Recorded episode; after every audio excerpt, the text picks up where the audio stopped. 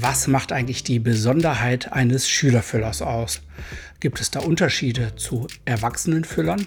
Und das ist die neue Folge meines Podcasts.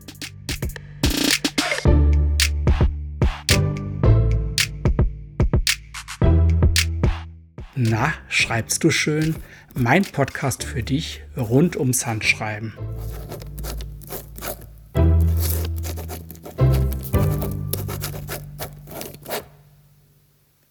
Und das ist bereits Folge 13 meines Podcasts. Ich kann es selbst kaum glauben. 13 Folgen gibt es hier bereits schon. Und diese Folge ist wieder eine Art Audiolexikon. Sie behandelt eben die Frage, was man beim Kauf eines Schülerfüllers beachten muss. Und dieser Podcast wird hier von mir gemacht. Ich bin Jörg Stroich, Geschäftsführer von Mia Scribo, einem Shop für hochwertige Schreibgeräte. Und in dieser Woche hat mir Alexandra Batsch die Antwort dazu gegeben. Sie ist Geschäftsführerin bei OnlinePen, einem großen Hersteller von Schreibgeräten. Und sie habe ich eben gefragt, was muss ich beim Kauf eines Schülerfüllers beachten? Und das sind ihre Antworten. Also ein Füllerkauf ist ein persönliches Ausprobieren. Es gibt ja für mich für den Schulfüller zwei Varianten eigentlich, die wichtig sind. Das eine ist der Anfängerfüller den man also sich zum ersten Mal kauft oder der einem gekauft wird. Und dann natürlich der allgemeine Schulfüller, der natürlich auch besonderen Ansprüchen eigentlich auch standhalten muss.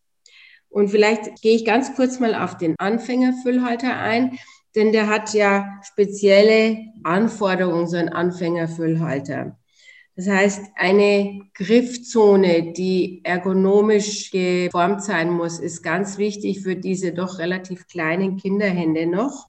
Genauso auch die Feder eines solchen Anfängerfüllhalters ist wichtig. Das ist immer die A-Feder. Die hat halt eine gewisse Robustheit und die Lehrer schreiben die auch vor in der Regel.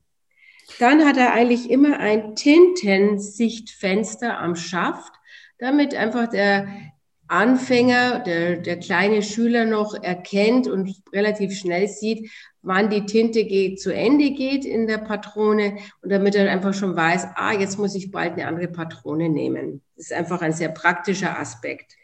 Ein Anfängerfüllhalter ist auch in Deutschland immer ohne Clip.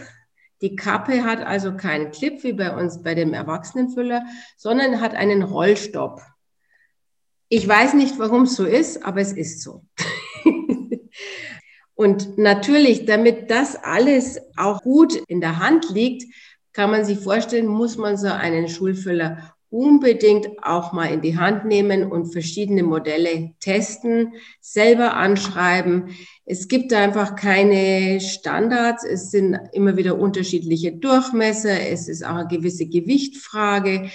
Und am Schluss natürlich muss er auch gefallen. Das Auge kauft ja auch mit und, und entscheidet mit.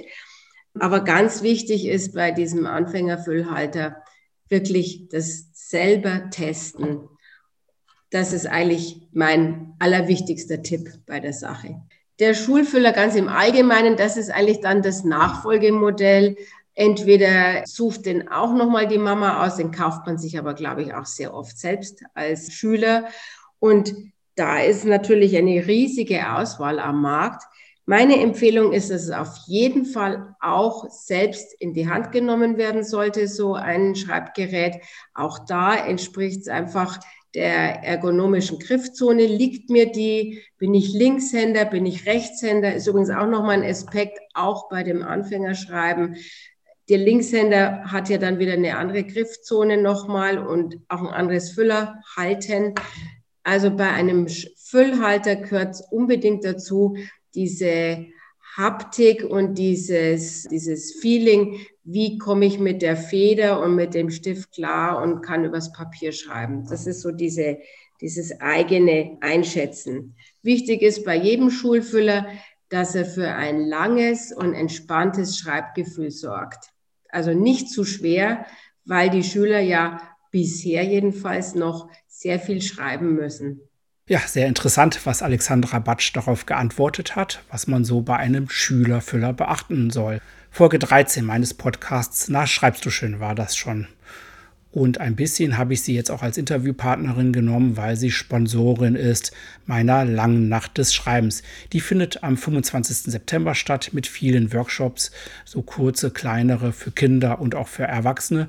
Und im Kinderworkshop geht es vielleicht auch ein bisschen darum, wie man schreiben lernen kann.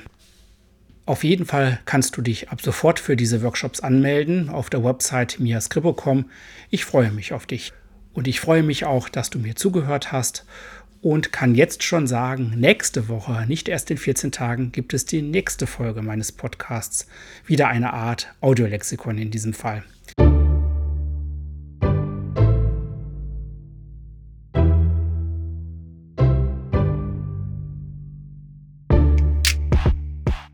Und bis dahin freue ich mich auf deine Kommentare, auf deine Anregungen. Schreib mir doch einfach über mir Skripo.com oder über meine Social Media Accounts.